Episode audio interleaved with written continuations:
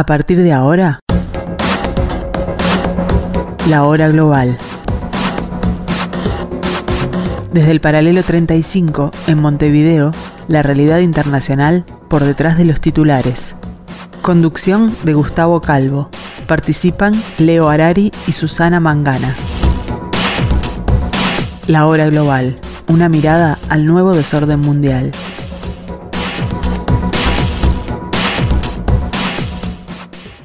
Muy buenas tardes amigos, bienvenidos luego de estas vacaciones de verano. Este es el programa que pone fin al modo verano de la hora global. Bienvenidos acá, otra vez en estudios, intentando resolver este nuevo desorden mundial eh, desde aquí, desde las ondas de Radio Mundo en el 1170M de vuestro diario.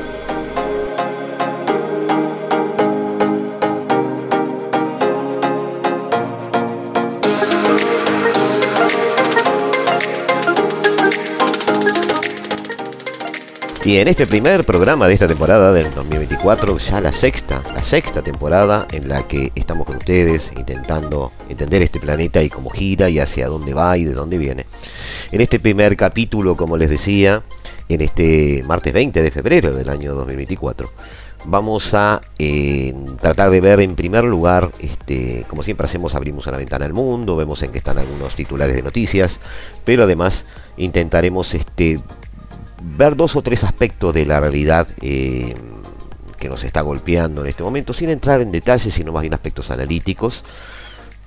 Por ejemplo, nos detendremos a ver qué realidad eh, o qué real es eh, el argumento, la visión o la, el prejuicio de que China tiene una visión expansionista. nos detendremos a ver algunos aspectos de la realidad del cercano oriente. vamos a hacer eso en este programa y en el que viene vamos a dedicar esta semana un poco a, entrar en calor, a ponernos al día con algunos análisis. Este, ni siquiera vamos a tratar de traer invitados porque queremos bajar un poco la pelota del piso en cuanto a los temas. Queremos ser muy específicos, empezar a clasificarlos un poco mejor. Este año vamos a tratar temas, cada tema en particular lo vamos a intentar tratar desde varias visiones, cada vez que lo abordemos vamos a dar una visión política, una visión económica, una visión social, por lo menos llegar a esas tres, a esas tres aristas. Y, bueno, este, intentaremos eh, armar todo ese puzzle, pero mientras tanto, esa puesta al día que pretendemos hacer con ustedes, donde abrimos la ventana al mundo otra vez y vemos qué nos dice, eh, en este caso, Euronews y Radio Televisión Española.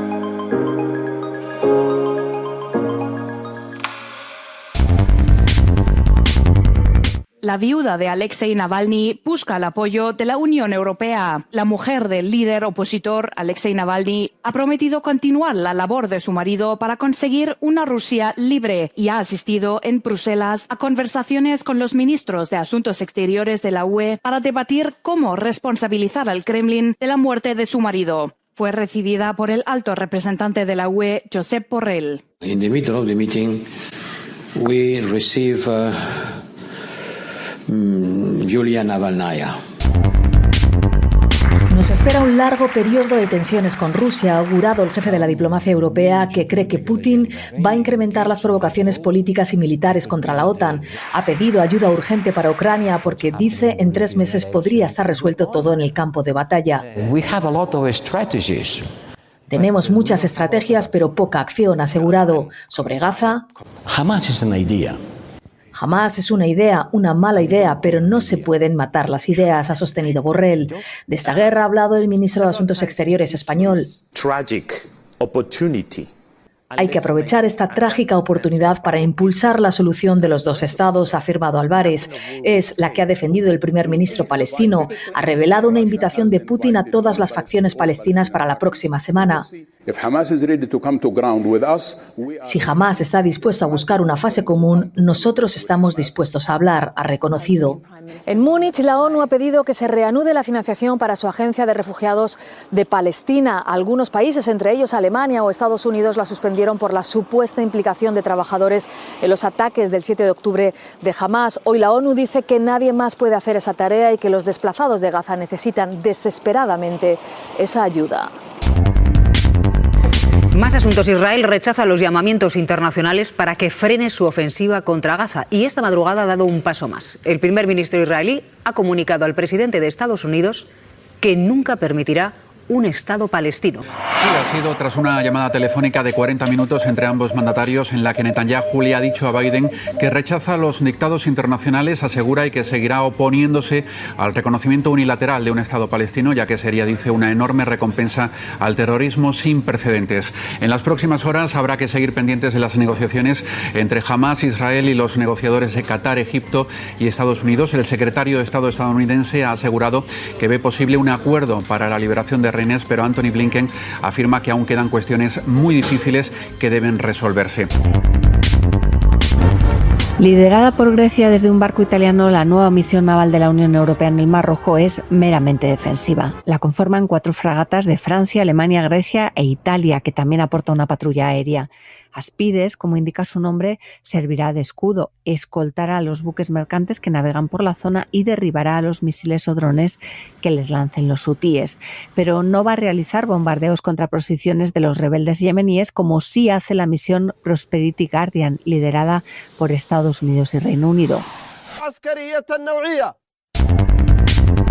La escasez de municiones del ejército ucraniano amenaza con debilitar sus posiciones en la línea del frente bajo el fulminante ataque de la artillería rusa.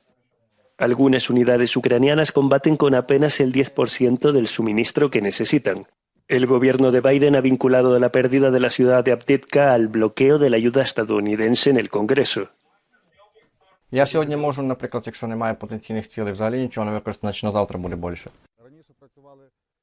La falta de munición amenaza la capacidad militar de Ucrania y también socava el ánimo de sus soldados. La inacción del Congreso estadounidense tiene costes humanos, según este oficial.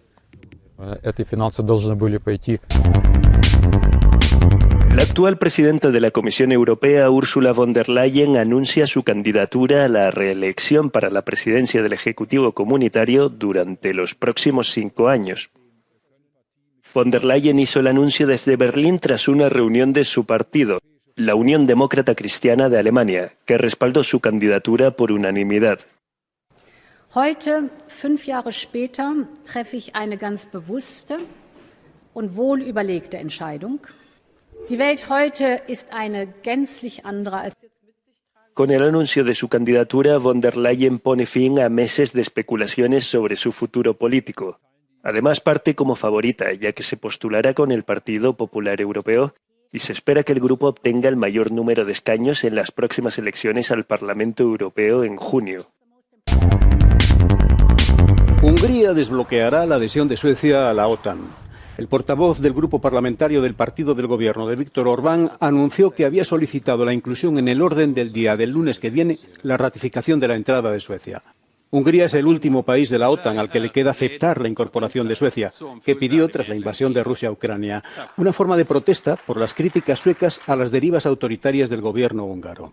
El sábado pasado, el primer ministro Víctor Orbán afirmó en su discurso sobre el estado de la nación que estaban en camino de ratificar la adhesión. Agricultores de Bohemia y Moravia en la República Checa llegaron con sus tractores a Praga para protestar por las restricciones impuestas por la UE, su iniciativa no ha contado con el apoyo de los grandes sindicatos agrarios del país y el ministro de Agricultura de la República Checa rechaza sus argumentos.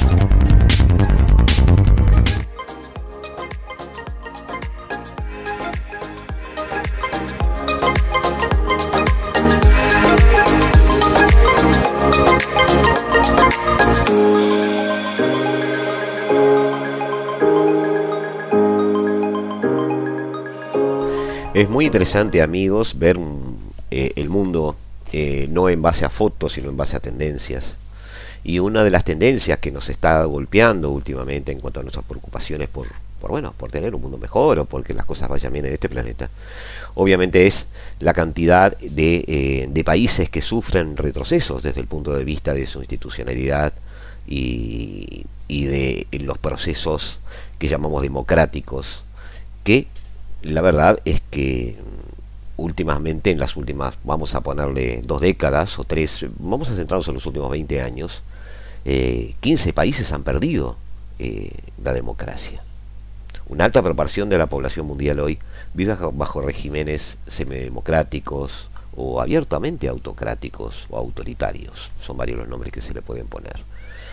Eh, hay un avance de, los regímenes autoritarios o, hay un retroceso de los regímenes democráticos. ¿Un avance eh, provoca lo otro o es la consecuencia de lo otro? Me explico. En este caso, tenemos que establecer una relación entre ambos, porque eh, ya han pasado muchos años desde que, eh, luego de la Segunda Guerra Mundial, los regímenes democráticos tuvieran su primer lustre, su primer este, patina, digamos, de prestigio desde el punto de vista sobre todo de la civilización o cultura denominada occidental. También es cierto que luego del fin de la Guerra Fría, ese empuje de los años 90, un resurgimiento, una restauración de gobiernos democráticos a nivel global. Eso también implicaba obviamente un retroceso autoritario, una cosa un poco en, base a eh, la disminución de la otra, es decir, un régimen de suma cero. Eh, en estas últimas dos décadas eh, se ha revertido esa tendencia. Y yo les hacía recién esa pregunta porque en definitiva vemos surgir gobiernos autocráticos. Como dije yo, unos 15 países han perdido sus estándares democráticos. esa alta proporción de la población mundial que vive bajo regímenes autoritarios, muchos la sitúan en el 65, en el 70, en el 75% principalmente están eh, presentes en Asia y África, ¿no? Eso no, no, ha cambiado mucho. Eh, pero también Europa y América Latina están viviendo un aumento de ese tipo de gobiernos. Eh, incluso algún golpe militar se ha visto en la región del Sahel. Vimos que en Chad, en Guinea, Bissau, en Mali, este, en la propia Sudán, bueno, Burkina Faso, Gabón y Níger, casi en cadena, en un efecto dominó, tuvieron sus golpes militares al mejor estilo de los golpes de los años 70 en, Latinoamérica. Em, pero además, em, las clasificaciones que se hacen en base a índices de democracia, por ejemplo, que el más, el más conocido es el de The Economist, que ha tenido publicidad hace poco, Em, ese tipo de clasificaciones a veces también tienen en cuenta eh, una clasificación bastante binaria, es decir, se es autoritario o se es democrático, incluyen no elecciones. Nuevamente se hacen en base a cinco categorías, procesos, eh, electorales, pluralismo, libertades civiles, el funcionamiento o no del gobierno, la participación ciudadana, la cultura política. Em, no hay en estas clasificaciones lo que se llaman estados eh, colapsados, inviables o, o, cuasi fallidos, como puede ser el de Libia, Sudán del Sur, eh, no sé, Somalia también se me ocurre, viendo un poquito ya allí sobre el cerca del cono de África. Eh, tampoco se incluyen aquellos este, microestados continentales, como puede ser a quien tenemos ahí en los Pirineos Andorra, Mónaco, San Marino, no, no, no, no mueven la aguja obviamente, y en el, y en el Caribe tenemos, bueno, de Dominica, San Vicente, Antigua y Barbuda, que nunca se la menciona, pero está.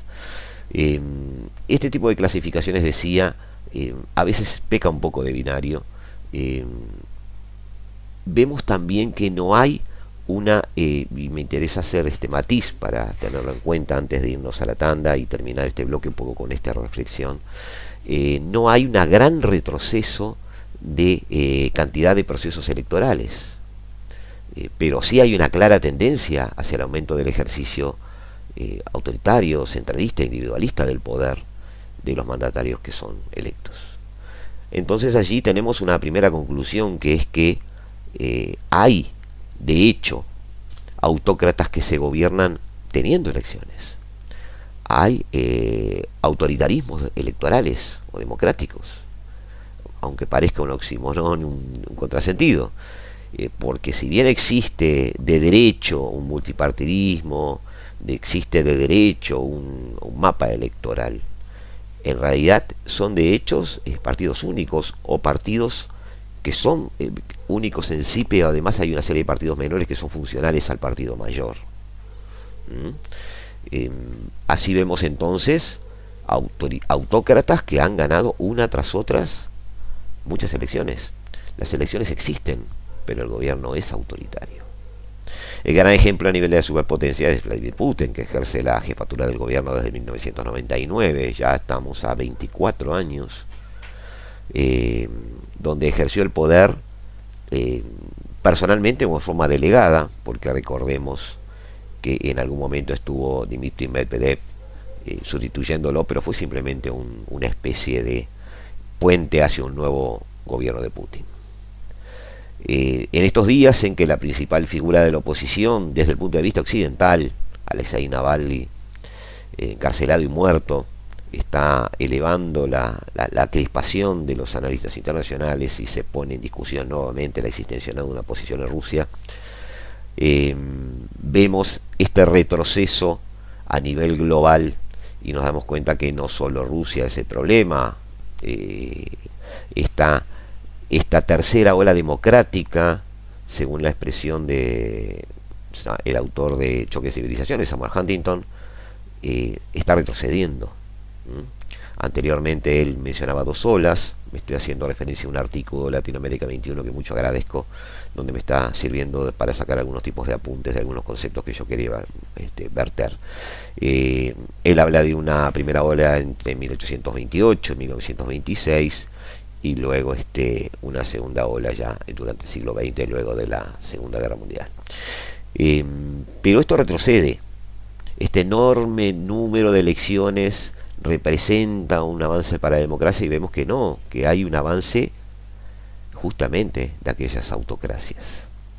Entonces, em, caben dos o tres reacciones a esto desde el punto de vista de aquellos que analizan, y ahí me incluyo, eh, sugiriendo recargar las pilas, volver a sistemas democráticos que además nos han demostrado muchas veces en los hechos peligrosamente que tienen eh, algunas falencias que son muy difíciles de contrarrestar o eh, para evitar el, efecto péndulo que nos llevaría hacia una autocracia como solución a los defectos, como receta de, de las cosas que están mal, al mejor estilo Bukele.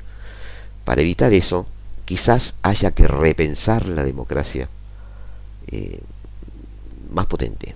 Una democracia más potente no en el sentido de ser más consultiva, más asambleísta, sino quizás más potente en el sentido de poder tener las capacidades y los instrumentos para tomar decisiones, poder trabajar, como a veces nos cuesta mucho de los humanos hacer, eh, trabajar sobre datos, tener mediciones reales, eh, constatar sobre el terreno y auditar el resultado de las, de las políticas que se llevan a cabo, es decir, repensar una democracia moderna que sin dejar de ser democracia sea realmente una alternativa atractiva para quienes quieren el ya, el ahora y el no aguanto más. A que los han sometido, debemos ser autocríticos y ser realistas tanto autocracias como democracias inoperantes en el pasado. Es para pensar amigos, nos vamos a una pausa, volvemos en unos minutos y nos volvemos a encontrar aquí en la hora global.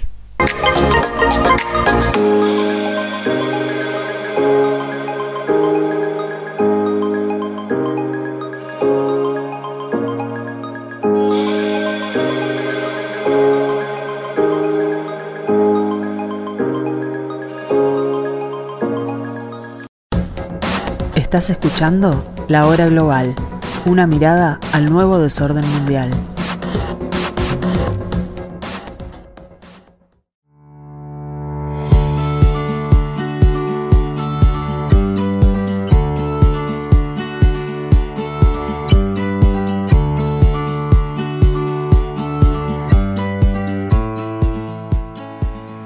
Seguramente amigos va a haber a lo largo de este año, como ha habido ya el año pasado y el otro año, un sinnúmero de momentos, de lugares, de, de, oportunidades de poder hablar sobre China, con y sin invitados, eh, debatiendo u opinando, moderando o formando parte de alguna mesa.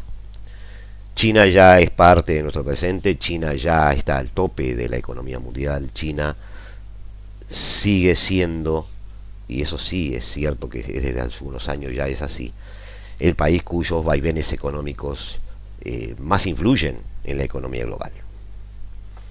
Eh, se habla mucho de China hoy, pero muchos recordamos que la salida de la crisis del 2008 se produjo casi, cuasi milagrosamente por un avance incontenible de la demanda de consumo china. Eh, en particular, este avance, esta, transforma, esta, esta no transformación, porque en realidad no se ha transformado tan rápido últimamente, sino este, esta toma de posición en el lugar que le corresponde a China, podríamos decirlo así, en el podio, allí en lo alto, em, implica una serie de preguntas sobre eh, si China tiene al igual que Estados Unidos lo tuvo en el momento de su ascenso, ese afán eh, expansionista, cuasi imperialista, esa república imperial de Ramón, Ramón que yo menciono muchas veces, eh, si lo, lo tiene, lo tuvo por supuesto Rusia cuando tuvo su cuarto de hora muy interesante, lo tuvo el imperio austrohúngaro, eh, obviamente la propia Francia, pero Estados Unidos con su impronta eh, más continental, con su destino manifiesto, que, llevó como estandarte durante décadas, yo diría ya más de un siglo, eh, fue, fue bastante paradigmático en ese sentido. Corresponde entonces hacernos las mismas preguntas con China. Y a ese respecto retomo una entrevista, o tomo como, como, como herramienta, como instrumento, eh, una entrevista a Aulong Yu, que es un activista y político en favor de los derechos de los trabajadores, eh, autor de algunos libros como El auge de China, La fortaleza y su fragilidad, o Hong Kong y su revuelta al movimiento de protesta y el futuro de China. Vive en el exilio, pero es un gran analista de la realidad china, sigue manteniendo vínculos con su familia y con sus este, compañeros de grado, eh, y, su, su, círculo intelectual en, tanto en Shanghái como más al sur. Se le pregunta bastante algunos temas sobre China y, quiero reflexionar un poco leyéndolo, porque me parece que es bastante útil para que empecemos a hacernos una, una visión un poco más este, bajada a tierra de lo que China puede hacer y no hacer.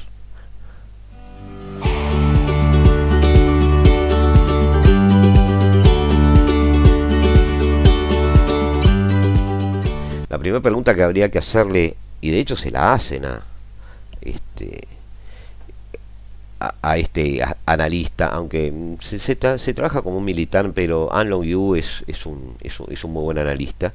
Tiene algunos papers también relacionados con China bastante nuevos. No tengo los títulos aquí a mano, pero podría de repente poner los, links en la web. y se le pregunta si China teniendo en cuenta su pasado bastante agrícola, teniendo en cuenta eh, las desigualdades sociales que hay, puede ser llamado parte eh, del sur global o ya no. Y, si ya no lo es, ¿eso no lo transforma necesariamente en un país imperialista? Lo, que sucede, dice este Aulon Yu, es que en estas, vamos, estamos, estamos en el 2024, ¿sí? en estas tres décadas, eh, China no ha sido un país del tercer mundo. Eh, por ejemplo, pasó de ser un, eh, un, país poblado sobre todo por campesinos hasta hace unos 40 años, a estar urbanizado en un 60% y completamente industrializado. Lo que fabrica incluye no solo productos de alta gama que puede vender al mundo y también por supuesto consumirlos, pero también sobre todo productos de baja gama que hacen a la vivencia, a la vida cotidiana de los chinos. China entonces, en base a ese poderío productivo, ese poderío además diverso, de producciones diversas, que eso es lo más importante, cruza un umbral y se, se transforma en un país de los que el Banco Mundial, la OCDE y el FMI llaman eh, país de ingresos medios, o país de ingresos medios y altos, de acuerdo con la clasificación específicamente del Banco Mundial. Sin embargo, al mismo tiempo, de esos 1.400 millones, 600 millones de chinos reciben un ingreso mensual de tan solo 140 dólares. Eh, China entonces reúne muchas cosas en simultáneo. Es sin dudas eh, portador de una desigualdad que lo hace ver como un país del, sur global. Su PIB per cápita y el ingreso mensual nos puede llegar a, esa creencia. Pero también justamente esta, estas, estas no conclusiones son las que nos dicen que esos índices quizás no son las mejores herramientas para poder medir un país.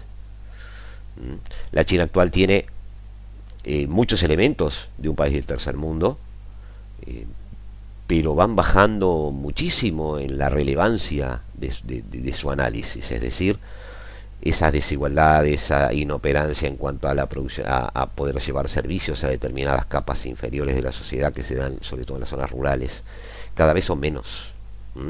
No se puede desconocer que el enorme desarrollo de, las, de los servicios y las infraestructuras chinas hacia adentro eh, ababulla. Allí donde se necesita una ciudad, se construye una ciudad.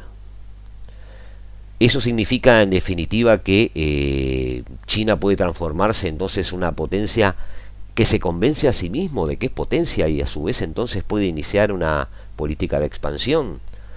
Eh, bueno, no es lo que parece que ha pasado con China. Eh, China podría decirse que es un país imperialista emergente, bueno, pero habría que definir imperialista. Sí es cierto que es una potencia regional fuerte, con una clase global. Eh, sí es cierto que tiene la intención y el potencial de dominar países pequeños en el cinturón que lo rodea, esa especie de, eh, de ejercicio que hizo Estados Unidos con Centroamérica en su momento, por ejemplo.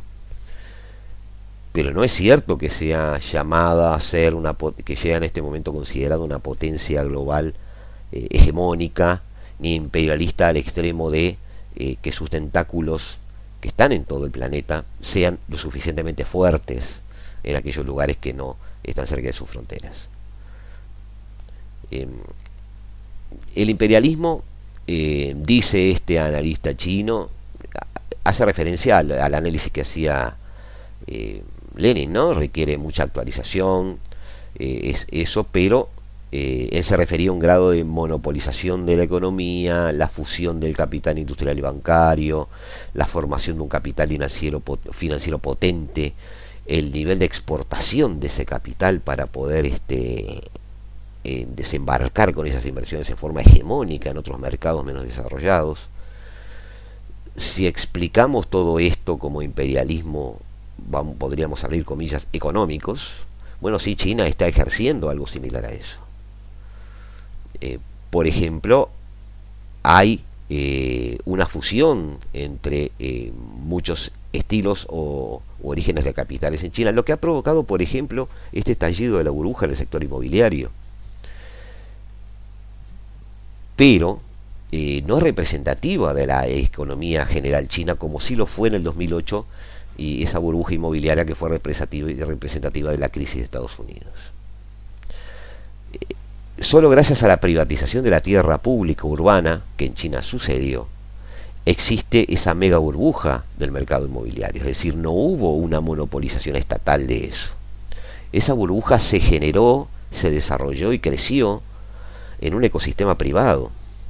El régimen de propiedad estatal de la tierra determinaría, según Lenin, quiénes son los principales jugadores del mercado. En el caso de China, sin ese régimen estatal. De todas formas, los gobiernos municipales, los bancos y los desarrolladores inmobiliarios tienen su papel en este tema. Han formado una alianza de capital financiero basado en la tierra para facilitar el enriquecimiento de la burocracia y de sus socios privados, bajo la lógica de un capitalismo clientelar, algo como lo que ya vemos en otras partes del mundo.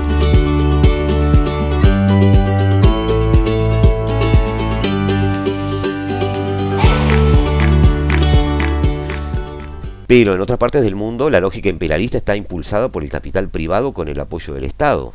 En China, el Estado y el capital estatal son los principales jugadores, aún con una tierra privada. Esto es así a pesar del hecho de que el sector privado representa más de la mitad de la economía. No hay que dejar de ver eso. China se maneja con un capitalismo emergente y explosivo gracias a la propiedad privada de capital en manos de los privados. Si los altos mandos de la economía están fuertemente monopolizados por empresas estatales, entonces se encontrarían bajo propiedad pública, lo cual es una característica del socialismo, podrían decir algunos. Pero volvemos a olvidarnos de que los esquemas de propiedad estatal sean la definición e, e, estricta del socialismo. En el caso de China, lo que es de propiedad estatal es el capital, no la tierra. Y la propiedad estatal es solo un rasgo del socialismo. La centralización económica, la toma de decisiones vertical, eh, la planificación de producción, todo eso en China no se da. Por lo tanto, el socialismo no está invitado a esta cena. El Estado chino es un Estado predatorio, enteramente controlado por una clase explotadora cuyo núcleo lo constituyen los burócratas del Partido Comunista, en lenguaje exclusivamente militante. Y eso es así. Esto significa que tenemos una, en China una especie de capitalismo de Estado en un Estado que juega a comportarse como un autócrata socialista. Sí, podríamos definirlo de esa manera lo que llamamos el capitalismo burocrático, que sería el de China, es un concepto que es, más apropiado desde el punto de vista de su definición, porque captura la característica más importante del capitalismo, el rol central de la burocracia y la propiedad privada de la tierra y la, y la, presencia de privados, sino también eh, el enriquecimiento propio mediante la fusión de poder y coerción y el del dinero.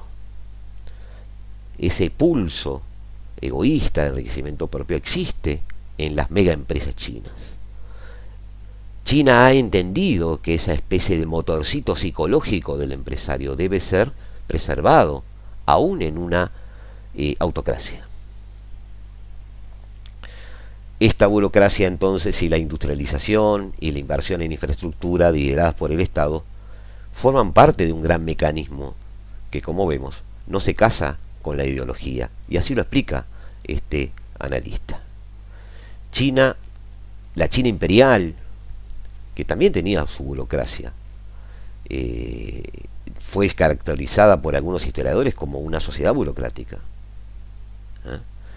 Eh, también el absolutismo del imperio fue posible porque se reemplazó con éxito a la clase noble por burócratas leales en la administración del Estado, no muy diferente a lo que hizo Luis XIV en Versalles eh, ya con después de Westfalia y con la creación del Estado moderno.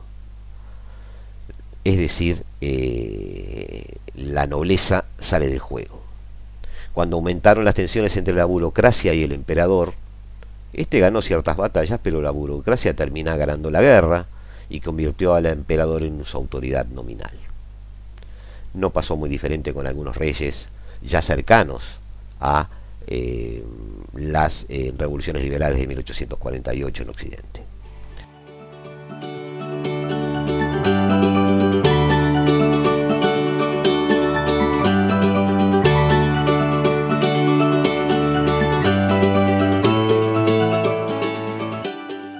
En segundo lugar también vale la pena recordar la larga historia de empresas de propiedad estatal dirigidas por el Estado. Mucha de esa riqueza generada terminó en los bolsillos de los burócratas y eso no gustó mucho o no terminó siendo algo positivo. Eh, finalmente, el capitalismo chino optó por corregir también eso, abrir la olla a presión y permitir un emprendedurismo y una clase empresaria que le permita generar esa riqueza.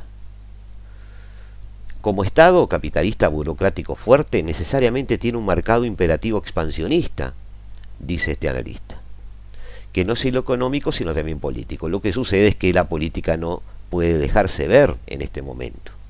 Las tensiones están muy presentes, Estados Unidos muy fuerte, Europa sigue teniendo presencia, aún en decadencia, y Rusia no termina de despojarse de su identidad y sigue siendo potencialmente alguien a quien mirar de reojo. La amplia exportación de capital de China, que con frecuencia eh, asume la forma de inversiones a largo plazo, implica que Beijing forzosamente necesita apalancamientos políticos globales para proteger sus intereses. Aquellos gobiernos donde invierte deben de alguna manera ser influenciados esto promueve una lógica imperialista de dominar a países más pequeños este, y competir con los principales países imperialistas. Eh, la centenaria humillación nacional china bajo el colonialismo, ya lo hemos hablado muchas veces amigos, entre 1849 y 1949, es decir, el siglo de la humillación, eh, condujo a élites gubernamentales del Partido Comunista a jurarse de fortalecer el país a toda costa, nunca más de rodillas frente a Occidente. El sueño de Xi Jinping para China debería interpretarse a la luz del sueño de Mao Zedong, Zedong en su momento, eh, cuando quiso superar a Gran Bretaña y alcanzar a Estados Unidos. Los gobernantes ultranacionalistas chinos no aceptarán que China siga siendo una potencia de segunda clase por un siglo más. Este segundo siglo, amigos, que yo llamo porque Xi Jinping lo llamó así, no es un invento mío, el de 1949 al 2049, el siglo de la restauración, donde los tres íconos perdidos en su momento por el imperio iban a ser recuperados, y los tres íconos son Macao, Hong Kong y Taiwán. Ya Macao y Hong Kong están en manos chinas, solo queda Taiwán. Eh, China empezará a expandirse a partir de ese tercer siglo. Esta ambición está nacida de la historia contemporánea china del gran nacionalismo este, Han en su del partido en su momento. La etnia Han ha triunfado, se ha elevado sobre otras y no solo eso, sino que se ha dedicado a combatir y eliminar a las otras etnias. Tarde o temprano esto los conducirá a procurar utilizar ese poder militar que está acumulando a 100 por hora para consolidar su estatus en el futuro próximo. Cualquier discusión sobre China y el imperialismo no se puede enfocar solo en aspectos económicos, aunque ahora es el tipo de imperialismo que se está dejando ver. La iniciativa de la franja de la ruta es posible con inversiones chinas en extranjeros mediante un proyecto que beneficia a muchos países.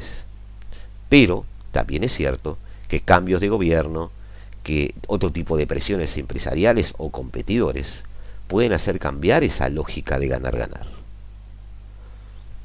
Surge entonces un escenario donde China tiene que empezar a asegurarse y hacer rendir mejor sus inversiones. Se puede decir que China es un país imperialista emergente. Está lejos de estar consolidado como una potencia imperialista, pero tiene el potencial para alcanzar ese estatus si por un plazo suficiente no se la cuestiona desde adentro y desde afuera.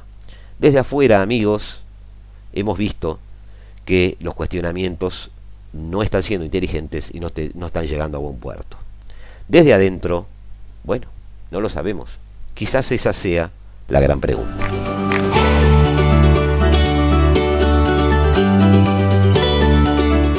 En dos minutos volvemos amigos y volvemos a encontrarnos aquí ya para el tercer bloque de este primer programa de la sexta temporada de la Hora Global.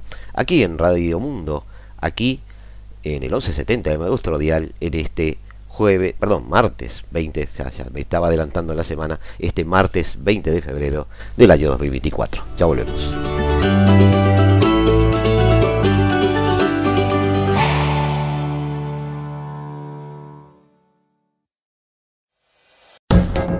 Estás escuchando La Hora Global, una mirada al nuevo desorden mundial.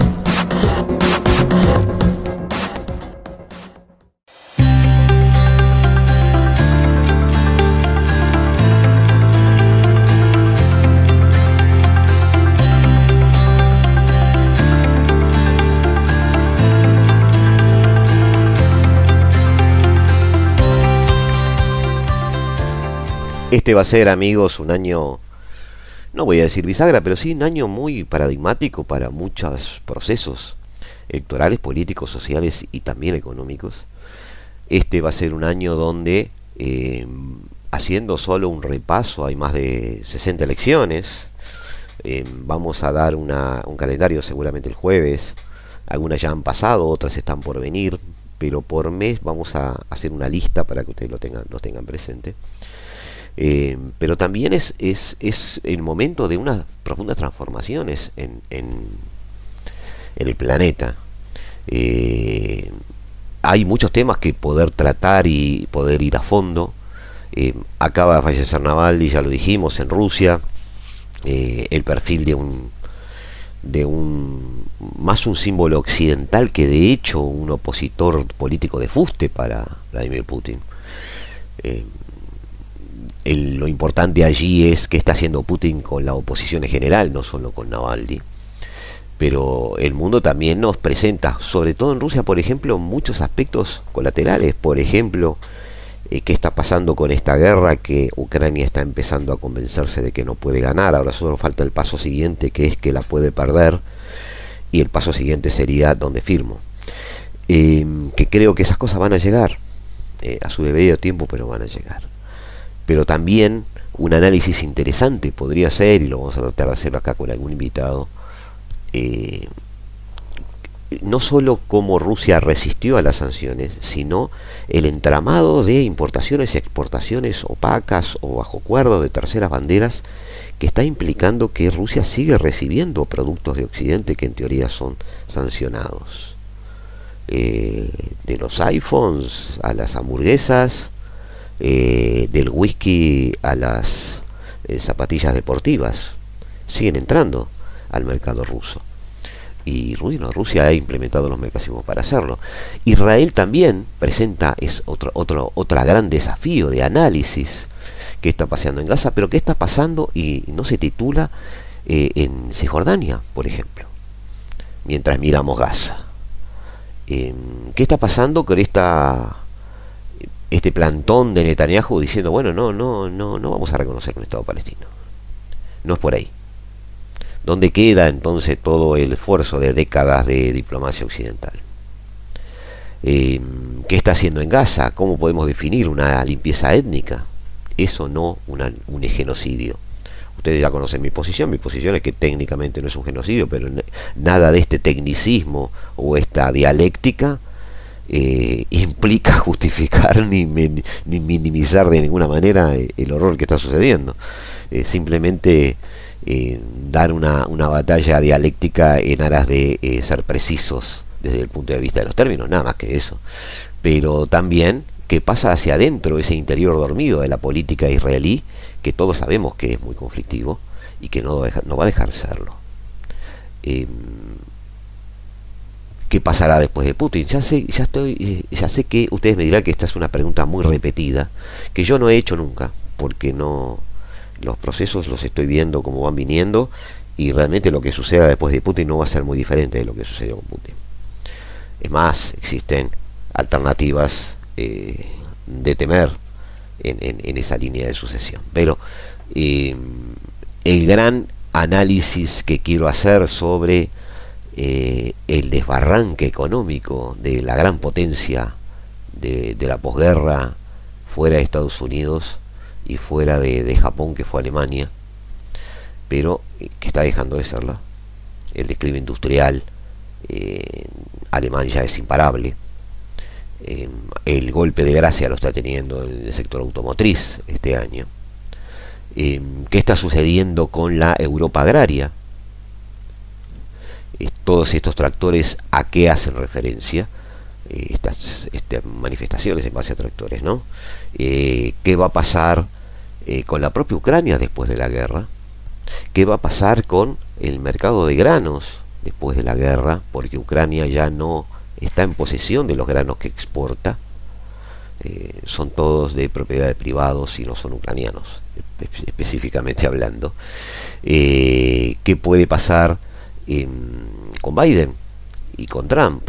Un Biden que peligrosamente no se acuerda de cosas que debiera acordarse, lo cual lo libera de una posición incómoda judicialmente, pero lo sume en un limbo político del cual es muy difícil salir, lo cual nos va a llevar también a analizar cuáles son las fuentes de poder de Estados Unidos hoy, que son muy diferentes las de hace 15 años o las de hace 30, lo cual nos lleva a analizar también el divorcio entre capitalismo y democracia.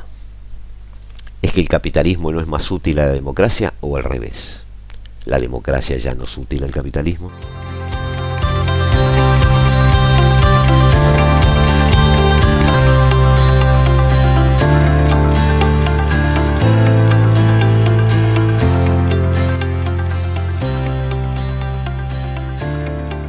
En este aspecto, amigos, y en muchos aspectos doctrinales, es muy interesante el periodo histórico que está viviendo Latinoamérica.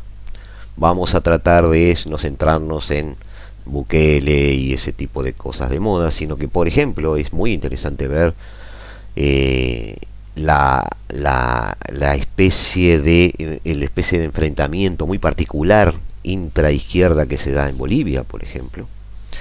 Eh, aquellas democracias que resisten en Latinoamérica el empuje por izquierda y por derecha de este, pulsiones autoritarias. Em, pasemos a analizar también, y me parece muy, muy válido empezar a hacerlo, eh, la izquierda latinoamericana de hoy es igual a la de ayer y la derecha de hoy es igual a la de ayer. Creo que ha habido grandes cambios y creo que va a haber más en ese sentido. La polarización terminó siendo, teniendo un efecto benigno o no. Em, hablamos recién de la democracia y el capitalismo. Bueno, en, la realidad latinoamericana, e, ¿eso tiene relevancia? Esa pregunta tiene siquiera relevancia o ni siquiera vale la pena hacerla. Todo eso en un, eh, recordemos, en una sociedad global donde la desinformación es la norma, eh, donde los fake news están en el orden del día y donde la realidad está en disputa. Eh, es muy importante en ese sentido también ver la deriva no solo de algunos eh, países menores, sino de aquellos países que son, eh, en cierto sentido, potencias globales. ¿Hasta dónde llega Brasil? ¿O hasta dónde llega Lula? ¿Es lo mismo? ¿Es lo mismo donde llegue Lula que donde llegue Brasil? ¿Vuelve el Lula, como ya he dicho varias veces, no vuelve el mismo Lula? Lula y ni siquiera vuelve el mismo Lula al mismo planeta que dejó cuando se fue. Eh, volveremos a Colombia, volveremos a Chile, hay fechas muy importantes. Vamos a seguir el proceso de mi ley, eh, porque implica no solo el proceso de mi ley en Argentina, sino también el proceso de tres grandes grupos políticos. Este germen libertario que gobierna, eh, también de alguna manera la izquierda o, podríamos decir la izquierda peronista, eh, aliada con el kirchnerismo, pero también aquella izquierda tradicional eh, que bebe de la Unión Cívica Radical, eh, y también algunos, lo que llaman ellos la oposición dialoguista. muy interesante el, panorama este, electoral y político en general argentino, que no tiene extrapolación a otros países. Eso siempre me parece un ejercicio bastante vano y sin mucho sentido. Hay democracias resilientes en América, sin duda, eh, pero eh, dentro de todo es bastante más importante también para el planeta ver el peligro que corren las democracias africanas. Y vamos a ir también a eso, eh, ver si tiene sentido un cribaje izquierda-derecha en África, ver cuáles pueden ser, ya hemos dado en algún momento una pista, aquellas democracias que van a impactar, colapsar y dejar de existir en los próximos meses.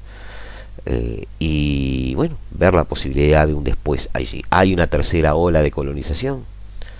Hay un tándem ruso-chino que se está haciendo con los, las voluntades de los, los gobernantes del área africana. Bueno, todo eso es un tema a discutir, es un tema a ver y vamos a ir este, ahora sí, haciendo de repente intervenciones más cortas, pero tratando de tomar más temas, dar más conceptos en los próximos programas, en un empuje de tres o cuatro programas donde pretendemos tratar de tocar a fondo los, todos los temas que podemos hacerlo, para luego sí empezar a, recibir eh, mesas de invitados y tratar de generar mesas de debate en la tarde de Radio Mundo, que es uno de nuestros objetivos para este año. Por ahora los dejamos, como ven, muchas buenas intenciones, muchas ganas y esperamos durante el año en nuestra batalla casi diaria tener la compañía de ustedes aquí en el 1170M de vuestro dial, aquí en Radio Mundo. Hasta el jueves.